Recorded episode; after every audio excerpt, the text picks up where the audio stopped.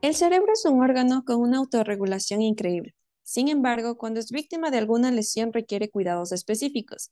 Es aquí cuando Ghost Cap nos ayuda a orientar la terapéutica específica.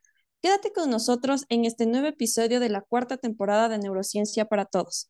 Hola, mi nombre es Diana Caña, miembro de Neural Research. También me acompaña Martín Terán, miembro del equipo. Y el día de hoy tenemos un nuevo invitado. Nos acompaña Ricardo Pinto, quien nos hablará sobre este acrónimo tan peculiar. Bienvenido. Hola a todos, mi nombre es Ricardo Pinto, soy licenciado en Atención Prehospitalaria y en Emergencias por la Universidad Central del Ecuador. Me siento muy contento de poder ser parte de este podcast y compartirles acerca de este acrónimo, GHOST-CAP, en el manejo de la lesión cerebral. Hola Ricardo. Adelante, coméntanos de qué se trata este acrónimo. Muy bien. Antes que nada, debemos familiarizarnos de manera general con la fisiología del cerebro.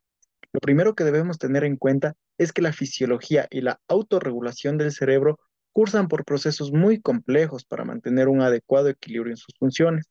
El correcto metabolismo del cerebro depende, dentro de otras cosas, de la perfusión cerebral, oxigenación, glucosa y neurotransmisores, los cuales se interrelacionan y autorregulan continuamente para mantener las funciones del cerebro. Es decir, el propio cerebro controla los procesos que permitirán mantener un estado de equilibrio en sus funciones durante un estado de normalidad. Sin embargo, cuando ocurre una lesión cerebral primaria sobre el cerebro, se ve limitada esta capacidad de autorregulación, conduciendo a un estado de metabolismo anómalo, el cual a su vez degenera en la lesión cerebral secundaria. Y es ahí, en esta lesión cerebral secundaria, donde la terapéutica GOSCAP nos orienta para asegurar las mejores probabilidades de sobrevida en el paciente. Vaya, qué interesante. Antes de continuar, ¿podrías explicarnos un poco más sobre la lesión cerebral primaria y la lesión cerebral secundaria? Claro que sí. Lesión cerebral primaria es cualquier daño o alteración en la estructura o función del cerebro que se produce directamente por un trauma, una enfermedad o un trastorno del, sistema nervioso central. En otras palabras, es la lesión inicial que ocurre en el cerebro. Algunos ejemplos de esto serían la hemorragia intracerebral, traumatismo craneal, accidente cerebrovascular isquémico, encefalitis, entre otros. Por otro lado, la lesión cerebral secundaria se refiere a cualquier daño adicional que ocurre en el cerebro después de una lesión cerebral primaria, como resultado de una alteración del metabolismo y una falla en el sistema de autorregulación cerebral. Estos eventos secundarios pueden empeorar el daño cerebral y contribuir al desarrollo de graves complicaciones. Me surgió una duda aquí. ¿Cómo debemos tratar a estos pacientes y qué medidas se debe tomar para evitar la lesión secundaria? Excelente pregunta. El tratamiento básicamente podríamos dividirlo en dos principios. El primero sería tratar la causa que generó la lesión cerebral primaria, por ejemplo, neurocirugía en traumatismos cerebrales o fibrinólisis en accidentes cerebrovasculares isquémicos. El segundo principio sería evitar la lesión cerebral secundaria por eventos extracerebrales y es ahí donde el acrónimo GOSCAP se vuelve nuestro gran aliado. Cabe mencionar que se puede y se debe iniciar las medidas para prevenir la lesión cerebral secundaria, aun si no se han tratado las causas que originó la primaria. Esto es particularmente importante en situaciones donde se retrasará el tratamiento definitivo, por ejemplo, en situaciones de ruralidad o en entornos prehospitalarios. ¿Y qué es el acrónimo GHOSTCAP? El acrónimo GHOSTCAP es una propuesta de objetivos terapéuticos propuestos por los doctores Tacone, de Olivera y Vincent en el año 2020 para aumentar las probabilidades de supervivencia en los pacientes víctimas de lesión cerebral aguda. Vaya, suena prometedor, pero ¿qué significa cada una de las letras de GHOSTCAP? El acrónimo GHOSTCAP hace alusión a glucosa, hemoglobina, oxígeno, sodio, temperatura, confort, arterial pressure, que en español sería presión arterial, y la presión parcial de CO2, con sus siglas que es PaCO2. A continuación analizaremos un poco más de cada uno de estos componentes. En G de glucosa, que esta es la principal fuente de energía de las neuronas, nos orienta a que la hipoglicemia con un valor menor a 80 miligramos sobre decilitro, esto en contexto de lesión cerebral, puede dañar el metabolismo celular, mientras que la hiperglucemia con un valor mayor a 180 miligramos sobre decilitro se ha asociado con peores resultados según los estudios, por lo que se recomienda un valor objetivo entre 80 y 180 miligramos por decilitro, evitando cualquier episodio de hipoglicemia. En H, que es de hemoglobina, este es un importante determinante del aporte de oxígeno. En general, los bajos niveles de hemoglobina se han asociado con hipoxia a pesar de los esfuerzos del organismo por aumentar el flujo cerebral, por lo cual se recomienda mantener los valores de hemoglobina sobre 7 y 9 gramos sobre decilitro a través de transfusiones sanguíneas cuando éstas sean requeridas, obviamente, o de oxígeno. El oxígeno es otro componente importante para el correcto metabolismo celular. El daño por hipoxia es bien conocido y siempre debe ser evitado, pero en el otro extremo de la moneda, la hiperoxemia y la liberación de radicales libres se han asociado con un mal pronóstico, por lo cual se sugiere mantener una saturación en oxígeno en sangre medida por oximetría del 94 al 97%, es decir, evitar los dos extremos de la moneda, tanto hipoxemia como hiperoxemia.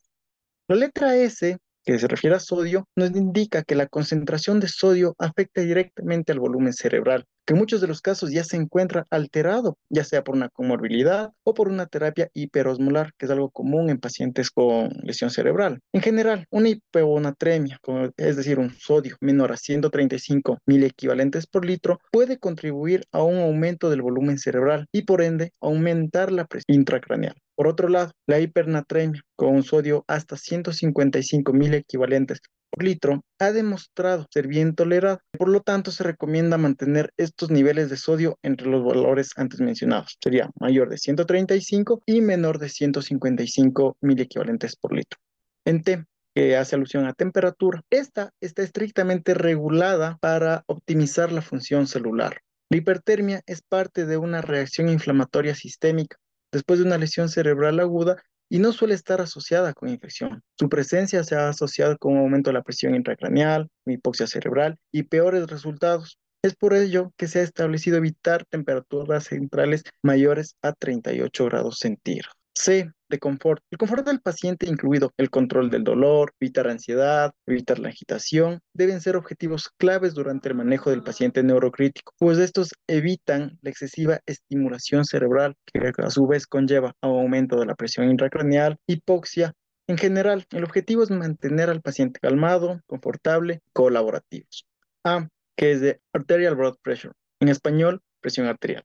La presión arterial es el principal determinante del flujo cerebral. Cualquier episodio de hipotensión puede resultar en hipoperfusión, principalmente cuando existe afectación en la autorregulación cerebral.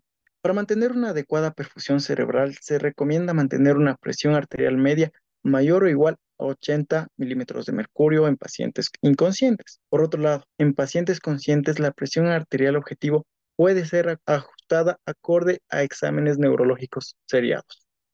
P.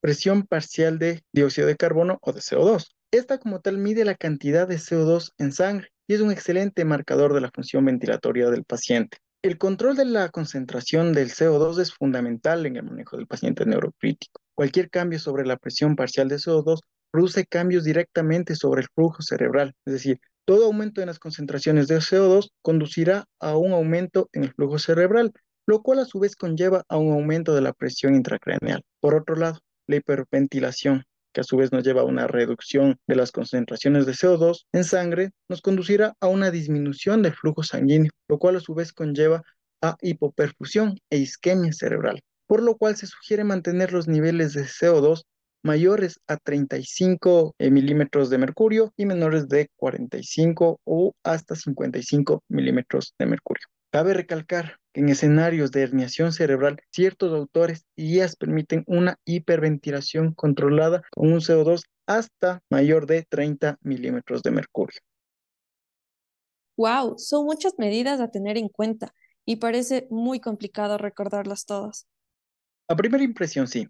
Sin embargo, el GOSCAP es una excelente herramienta para recordar todas las medidas terapéuticas a tener en cuenta y con un poco de práctica se vuelve muy sencillo de aprender.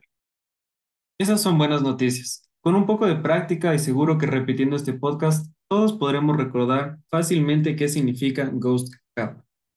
Claro que sí, esa es la clave. Listo. Y por último, ¿qué te gustaría dejarnos como mensaje para llevarnos a casa? Principalmente recuerden que La autorregulación cerebral es compleja y todas las medidas que tomamos buscan disminuir la lesión cerebral secundaria, aumentando las probabilidades de supervivencia. Segundo, el acrónimo GOSCAP es una excelente herramienta para guiar la terapéutica del paciente y con un poco de práctica es fácil de recordar. Por último, recuerden que se debe individualizar a cada paciente. Si bien el GOSCAP nos brinda una guía, es nuestro conocimiento médico, junto con la medicina basada en evidencia, quienes guían la mejor opción terapéutica. Qué valiosa y entretenida información. Muchas gracias Ricardo por compartirnosla y acompañarnos esta vez. Espero vernos muy pronto en otra ocasión. Gracias a ustedes y a todo el equipo de Neuroal por el espacio para compartir esta información. De igual manera, gracias a todos los oyentes. Espero este episodio contribuya en su formación académica y profesional. Muchas gracias a nuestros oyentes. Si aún no lo han hecho, síguenos en nuestras redes sociales para más contenido de neurociencia. En Instagram y Twitter estamos como arroba Neural Research. También no olviden que pueden dejarnos sus dudas y sugerencias, incluso si les gustaría conocer de un tema en particular de la neurociencia. Sigan atentos al podcast porque cada dos semanas presentamos un nuevo episodio. Hasta la próxima.